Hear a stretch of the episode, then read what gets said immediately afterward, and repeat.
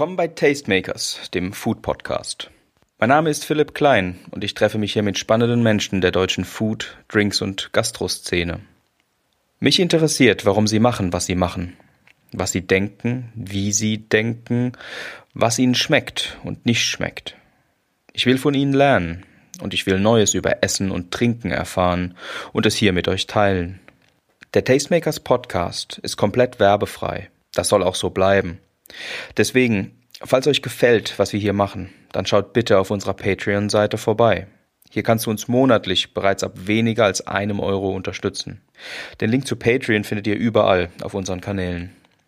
Und das hier ist der zweite Teil meines Gesprächs mit Lukas Friedemann. Lukas ist einer der drei Gründer von Philosophy aus Berlin. Die machen nachhaltigen Bio Cold Brew in der Flasche und mittlerweile auch einige andere Produkte. In der letzten Folge, dem ersten Teil des Gesprächs, haben wir mehr über Lukas Werdegang, seine Reisen und etwas über Kaffee gesprochen. In diesem zweiten Teil fasst Lukas zusammen, wie sich das Gründerteam gefunden hat, wie Philosophy als Firma entstand. Er erklärt uns, wie Cold Brew Coffee in der Flasche als erstes Produkt erarbeitet wurde. Ich probiere eine Nitro Brew Zapfanlage klarzumachen. Das klappt aber nicht so richtig.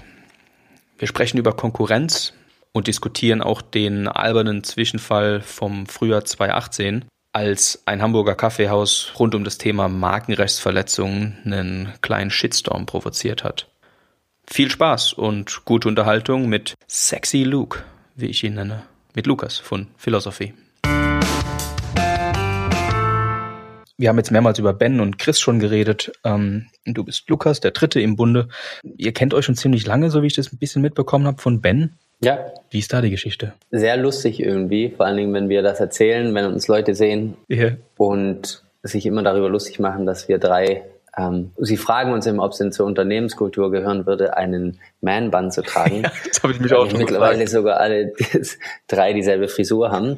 Vielleicht liegt es daran, dass wir uns schon so lange kennen oder irgendwelche gewissen Dinge oder Ansichten im Leben teilen. ja, aber uns verbindet nicht nur der Man-Bun, sondern tatsächlich eine ziemlich lange Geschichte. Chris kenne ich schon aus der Krabbelgruppe, aus der Kernzeitbetreuung, also eine Betreuung in der Grundschule. Geil wo Chris mir heute immer noch erzählt, dass ich, ähm, dass er beim Fußballspielen immer das Nachsehen hatte und dann irgendwie keinen Bock mehr hatte, mich aber auch für halb verrückt gehalten hat, weil ich auch im Winter irgendwie immer in kurzer Hose rumgesprungen bin. Geil. Ich kenne äh, Julius, meinen Co-Gründer bei Grizzly Snacks, auch aus der Krabbelgruppe. Ach was? Okay. Ja, ja, wir kennen uns auch schon ewig. Ja, und wir haben, es ist lustig, wir kommen tatsächlich dann aus demselben Ort. Ja. Waren aber über Jahre hinweg gar nicht so dicke war immer wieder so ein bisschen in and out und haben uns dann so zu Abi-Zeiten echt nochmal ein bisschen über einen anderen Kumpel nochmal näher kennengelernt. Mhm. Und dann, ich komme gleich darauf zurück, aber dann ging es für mich weiter, wie gesagt, Bolivien und dann eben an, an die Uni nach Bremen. Und dort habe ich während meines Studiums dann Ben kennengelernt. Mit Ben sind wir ziemlich schnell, oder wir beide sind ziemlich schnell ziemlich dicke geworden, haben an der Uni das Ruderteam drei Jahre lang sogar ne, zwei Jahre. Ja. Selbstüberschätzung kommt jetzt hier mit rein. Zwei Jahre lang als Kapitäne geleitet, haben da ja eigentlich einen ganz, echt einen spannenden Verlauf mitgemacht, haben so quasi das, das Ruderteam von null mit aufgebaut. Das war am Anfang eher ein Rumgeplätscher und ist dann in zweieinhalb Jahren hat sich das ziemlich professionalisiert und ich glaube, das hat einfach so eine gewisse Verbindung damals schon geschaffen, dass wir schon immer wussten, er war der Erste im Boot, auch aufgrund seiner Größe und Stärke. Ich war der Letzte im Boot. Ich sage immer aufgrund meiner filigranen Technik. Vielleicht habe ich nicht genau dieselbe Schlagzeit oder Schlaganzahl hingekriegt wie er. Aber da war von Anfang an sehr viel Verlass ähm, von einem oder ja, gegenseitiger Verlass und glaube ich auch einfach ein Vertrauen, haben zusammen auf dem Floor ge gelebt da an der Uni und haben uns eigentlich damals jeden Tag gesehen. Und auch das hat sich dann eben nach dem Bachelorstudiengang ein bisschen verloren, weil ich in Kalifornien unterwegs war, er in London. Ja.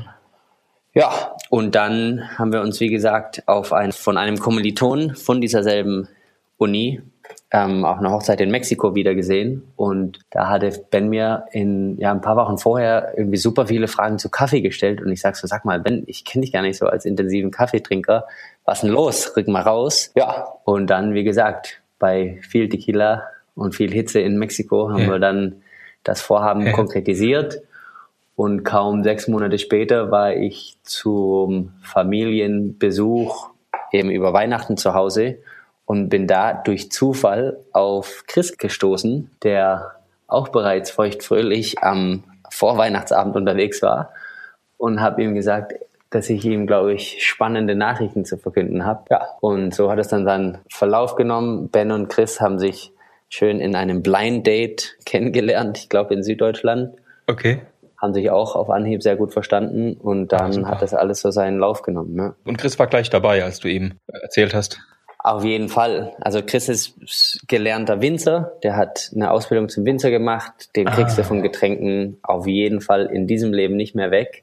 Hat auch Getränketechnologie studiert, hat seinen Master dann noch gemacht und zu der Zeit, zu der ich ihn angehauen habe, hatte er gerade geplant, sowieso nach Berlin zu ziehen, um dort seinen Doktor zu machen in Getränketechnologie. Ah, okay und hat sich dann aber, er hatte schon mal so eine kleine Startup-Idee ins Leben gerufen, da ging es um Weinschorlen. Das heißt, er hatte so irgendwie diesen Gedanken, selbst was zu starten und ein eigenes Getränk zu machen, eh schon irgendwie verfolgt und war dann, glaube ich, auch einfach von der Idee, so Kaffee, Chris ist wahrscheinlich der intensivste von uns drei, was, was den Kaffeekonsum angeht. Der trinkt auch jede, oder hat früher zumindest jede Plörre getrunken, wenn es ums Wachbleiben ging. Das hat sich jetzt geändert. Da musste nicht mehr so viel Überzeugungsarbeit geleistet werden. Ja, klar. Da die ganzen Parameter schon gegeben waren, ja. Geil. Und, und dann wart ihr ja, also meiner Wahrnehmung nach zumindest mit die ersten ähm, mit Cold Brew auf dem deutschen Markt. Ja, wir waren mit die ersten, wir waren vor allem die ersten, die Cold Brew als biozertifizierten Cold Brew in der Flasche ja oder in der Mehrwegflasche so angeboten haben und die wirklich auch gesagt haben, wir setzen als allererstes auf den Cold Brew Pure, auch wenn wir wissen, dass es ein Nischenprodukt ist, aber den gleich von Anfang an irgendwie mit Kokosmilch oder irgendwelchen anderen Limos zu vermischen, entsprach nicht ganz unseren Vorstellungen, sondern wir haben gesagt, wir, wir wollen den Cold Brew Markt an sich bewegen und so ein Markteintritt ist eben nicht so einfach, wenn das Produkt noch nicht so viele Leute kennen. Ja. Das war eine Herausforderung, die wir von vornherein aber auf uns genommen haben, weil wir gesagt haben, wir stehen für hochwertigen Cold Brew Kaffee und alles, was danach kommt, das dann irgendwann eben auch als Version mit Tonic Water anzubieten oder als, als eine andere Variante, das kam dann danach. Was sehr interessant war, war dann eben zu sehen, ne, wir haben 2017 im Sommer unseren großen Launch gehabt von Cold Brew Pure, also die erste große Abfüllung. Der ging natürlich viele andere Abfüllungen, Testabfüllungen voraus, aber so die größte die große erste Abfüllung war letztes Jahr im Sommer. Und mit der waren wir dann so auf dem Markt und haben uns dann auch ziemlich schnell den Namen gemacht für den ersten Cobrew in der Flasche. Carajo ähm, aus der Dose gab es schon vorher. Auch ein paar kleinere aus, aus Hamburg und Berlin gab es auch schon vor uns. Aber ich glaube, so diesen Anspruch, Cold Brew als zugängliches, nachhaltiges Produkt in, in der Flasche biozertifiziert anzubieten, da waren wir auf jeden Fall die ersten, genauso wie jetzt auch mit dem Cold Brew Tonic. Mhm, ja. Wie gesagt, wir haben da das Rad nicht neu erfunden. Espresso Tonic, auch Cold Brew Tonic hat der ein oder andere weltweit schon mal hier oder da versucht. Aber den Anspruch auch über den Vertrieb, über den Retail-Bereich, also über Biosupermärkte, das ist eigentlich so mit uns ins Leben gerufen worden. Ja, das haben wir so losgetreten Mitte letzten Jahres. Und wenn man sich heute mal so das Produktangebot anguckt, da ging es schon recht rasant, hat das zugenommen. Total. Und jetzt haben wir mittlerweile ja, gute drei bis vier Mitstreiter, die alle auf ihre eigene Art und Weise, aber alle Cold Brew oder Cold Brew Mischgetränke in, an verschiedenen Orten anbieten. Genau, also ich, ich wollte auch gerade sagen, ja, ja, ihr wart dann mit die Ersten und habt euch da gleich gut aufgestellt und wirklich ein hervorragendes Produkt gemacht. Aber bringt ja nichts, wenn man der Erste ist oder mit der Erste ist, wenn es einen Nachzügler gibt, der, ne, der auch gut ist oder besser ist und so weiter. Wie siehst du Konkurrenz? Wie geht's dir damit? Ach, ich glaube, dass man lässt sich da, glaube ich, sehr einfach davon einschüchtern, dass die Leute denken irgendwie, oh, jetzt Konkurrenz auf dem Markt, jetzt geht's mit uns zu Ende. Ich glaube, dass das unglaublich belebend ist, gerade auf einem Markt, auf dem wir bei manchen Messen acht, wenn nicht neun von zehn Besuchern erklären müssen, was Brew überhaupt ist da bin ich eigentlich sehr dankbar, wenn uns diese ähm, Erklärungsarbeit jemand anders mit abnimmt. Und wir haben halt auch einfach gemerkt, dass mit jedem Eintritt von einem neuen Player erstens musst du selbst dich dann wirklich dem wappnen ne, und überlegen, wie schaffen ja. wir es, der beste Corporate zu sein, die innovativsten und spannendsten Produkte herzustellen. Wie ja. schaffen wir es, uns wirklich von der Konkurrenz abzuheben? Deswegen haben wir zum Beispiel auch, ohne dass ich das jetzt da die Details bei anderen Herstellern kenne, aber ich glaube, wir haben sehr viel in Design und Branding und Kommunikation investiert, weil wir wussten, dass wir uns eben auf die Art und Weise auch abheben wollen. Viel geht natürlich auch in Richtung Produktforschung. Ich glaube, wir sind so die einzigen, die einen Getränketechnologen mit an Bord haben. Also Chris, ne, unser Mitgründer, ja. haben dann auch jetzt über viele Monate hinweg von Anfang an sehr eng zusammengearbeitet mit Bonanza Coffee Roasters, eine der bekanntesten Röstereien im Spezialitäten-Kaffeesegment hier in Berlin. Ja, total. Und haben da einfach einen Qualitätsanspruch für uns selbst entwickelt, den sonst jetzt nicht jeder unbedingt so verfolgt oder auch einen Anspruch, den, glaube ich, nicht jeder teilt. Es geht, glaube ich, eher darum, Cold Brew als Produktkategorie bekannt zu machen. Ja. Und da ist eigentlich jeder Mitstreiter sehr willkommen, ja, als dass wir uns jetzt so in dem riesen Preiskampf oder Konkurrenzkampf allgemein befinden. Das heißt nicht, dass es nicht auch eine Herausforderung ist. Ne? Also wir haben auch schon, ja, du kriegst auch mal eine Absage, weil sich jemand für einen anderen Cold Brew entscheidet, aus welchem Grund auch immer, sei das Gebinde, sei das Geschmack, sei das persönliche Verbindung oder was auch immer. Aber das hält uns auf Trab. Ja, und äh, ich meine, was, was ich ja toll finde, total inspirierend ist natürlich deine Geschichte, dass du in Kolumbien Kaffee kennengelernt und verstehen gelernt hast.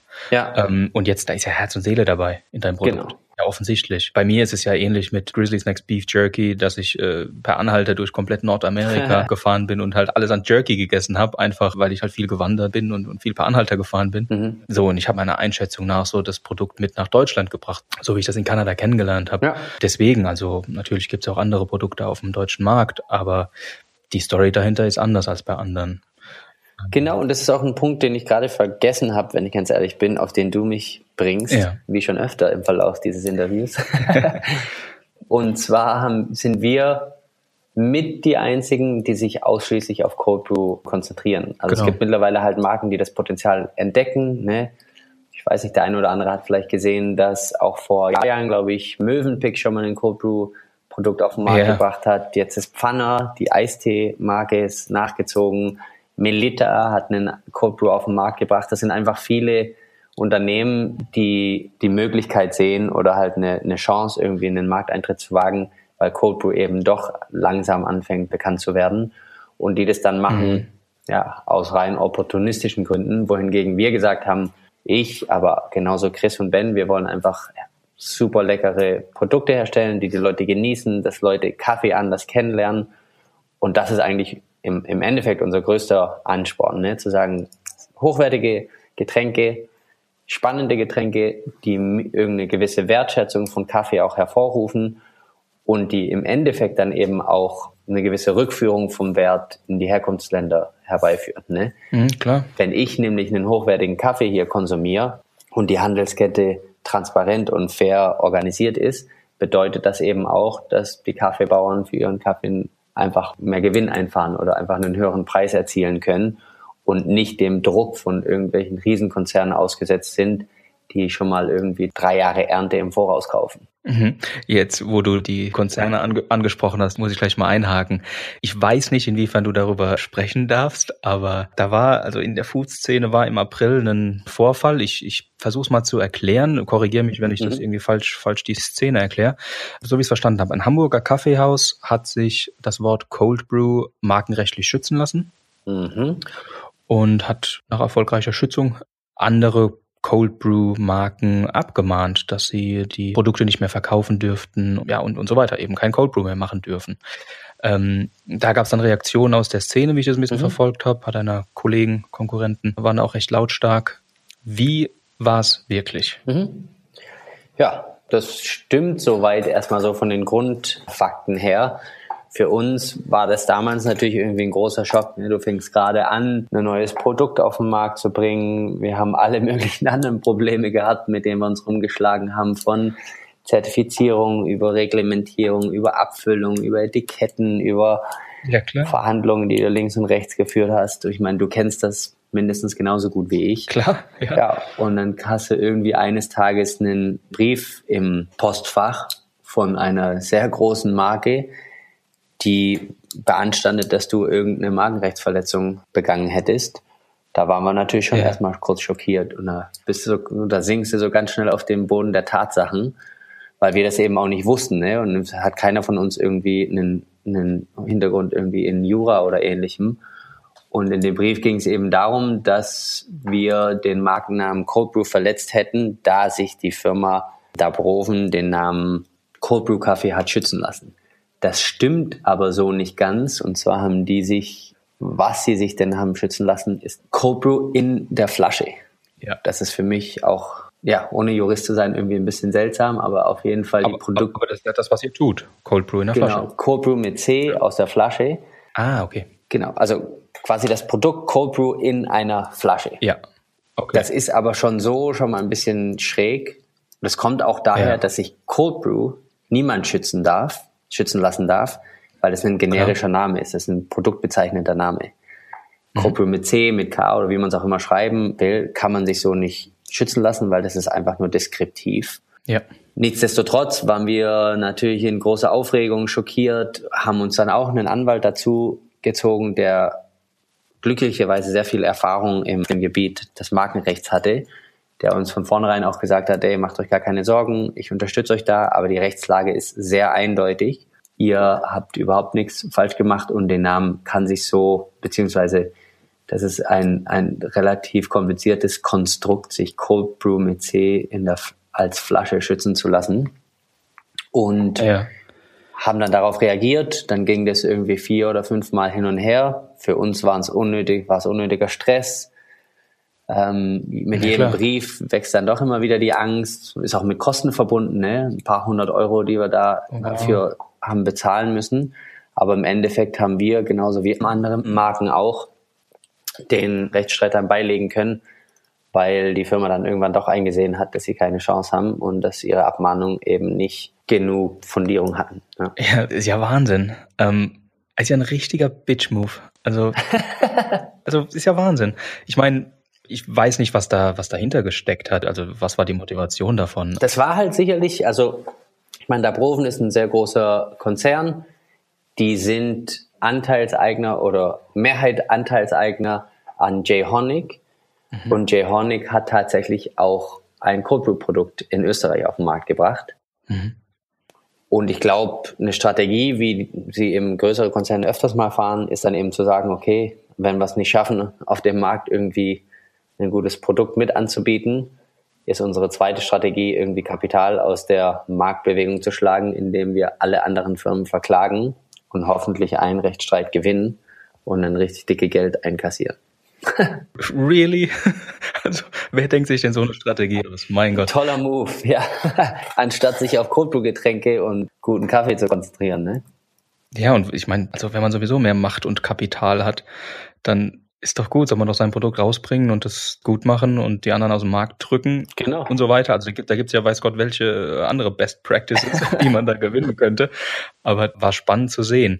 Ich habe das jetzt so ähm, verfolgt, dass die Story jetzt so ausging, dass Kaffeehaus dann ein Statement veröffentlicht hat, dass sie die Marke weiter schützen wollen oder weiter auf diesem Patent sitzen wollen, aber diese Abmahnungen oder Unterlassungsbitten, Klagen ähm, zurückziehen, dass die nichtig sind, dass sich keiner Sorgen machen braucht und so weiter.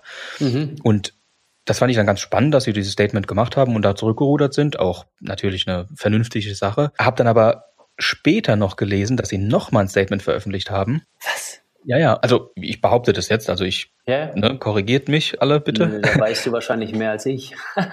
ähm, aber die haben noch, noch mal ein Statement veröffentlicht, dass der Rufschaden jetzt so groß ist ähm, für sie, dass sie sogar das Patent wieder rückgängig machen. Ach, tatsächlich? Dass sie sogar, sogar da sich wieder rausziehen.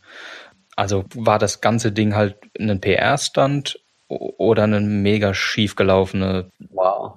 Business-Strategie. Also aus meiner Sicht. Falls das wahr ist, wie ich es gerade zusammengefasst habe. Ähm, aber das war mein Eindruck, ja. Kann ich mir schon vorstellen, weil das auf deren Seite nach unserer Schätzung allein mit unserer Klage ne, zum Patent sich bei denen auf mehrere mhm. tausend Euro Kosten belaufen haben muss.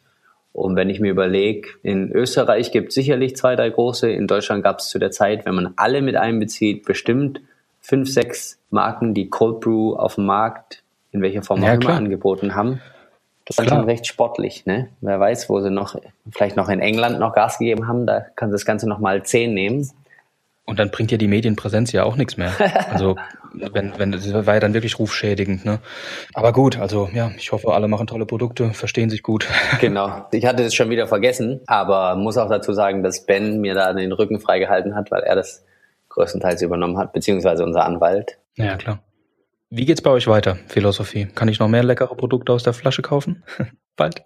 Immer und sehr gerne. Ja, also wir haben jetzt so, ich würde mal sagen, dass wir jetzt Mitte diesen Jahres wirklich da angekommen sind, wo wir uns auch das Ziel gesetzt hatten, anzukommen. Ja. So die größten Erfolge sind sicherlich die Tatsache, dass wir flächendeckend in Deutschland jetzt verfügbar sind über eine Reihe von verschiedenen ähm, Bio-Supermarktketten. Mhm. Wo hauptsächlich? Also kriege ich euch im Dance? In, bei jeder Dance-Filiale kriegst du ähm, unsere beiden Produkte Cold Brew Pure und Cold Brew Tonic. Bis jetzt kriegst du in jeder Bio-Company-Filiale unsere Cold Brew Pure und dann reiht sich da eben noch der, der ein oder andere Biosupermarkt ein. Also im, ich meine, das ist Rheinland-Pfalz-Gebiet, also auf jeden Fall zentraleres Deutschland ist die Kette Basics ja noch ziemlich groß vertreten. Ja, ja. Und alle möglichen anderen Biosupermärkte, die über denselben Großhändler Denre gehen, wie auch Dens eben. Klasse. Ihr, ihr wart auch die, die letzten Wochen auf der Fusion, auf dem Kosmonaut auch, glaube ich, oder? Hm, auf dem Feel Festival. Auf der Fusion war ich privat, aber ah. auf dem Feel Festival waren wir, waren wir vertreten, genau. Ich sag mal so, unser Anspruch ist es, natürlich auch aus Branding-Perspektive einfach auf, auf coolen Events mit dabei zu sein, aber tatsächlich Klar. einfach auch aus dem Grund heraus zu sagen, hey, wenn es so heiß ist, wenn auch wenn wir wissen, dass es so hoch sein wird, dann sollten wir doch eigentlich auch da sein und unseren Cold Brew Kaffee anbieten. Voll. Das heißt, wir sind viel auf dem Karneval der Kulturen, auf Festivals, auf den Urban Fit Days. Hier in Berlin kann man sich ja manchmal fast nicht retten vor Events. Yep. Da sind die einen erfolgreicher, die anderen weniger erfolgreich. Aber wir versuchen eben den Leuten, gerade mit Nitro Brew, den man jetzt so eben nicht kaufen kann aus der Flasche oder aus der Dose, nochmal ein besonderes ähm, Erlebnis irgendwie zu bieten, wenn man uns auf einem Event antrifft. Okay. Und das ist so der dritte größte Kanal, abgesehen von, auch wenn es jetzt hier sicherlich nicht so relevant ist an dieser Stelle, aber sonst vertreiben wir noch relativ viel von unserem Kaffee über Großkunden. Also viele Startups, vor allem in der digitalen Welt, yeah. haben unsere Zapfanlage bereits in ihren Büros stehen. Ah, siehst du? Ja. Und ja, genießen so Cold Brew auf eine ganz andere Art und Weise, weil sie sich eben tagsüber ihren eigenen Nitro Brew zapfen können.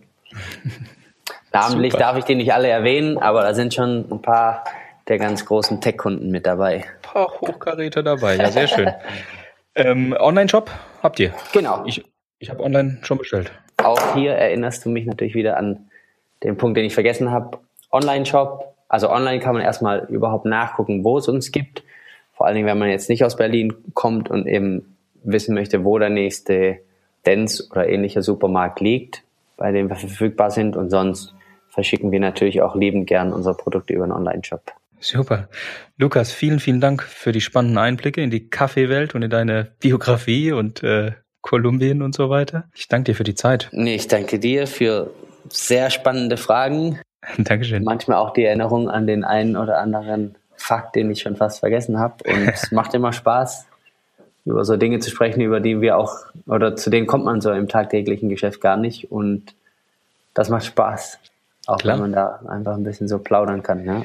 Sehr gerne, dann äh, sehen wir uns am besten so in sechs Monaten nochmal und äh, hören, wo Philosophie dann steht. Super.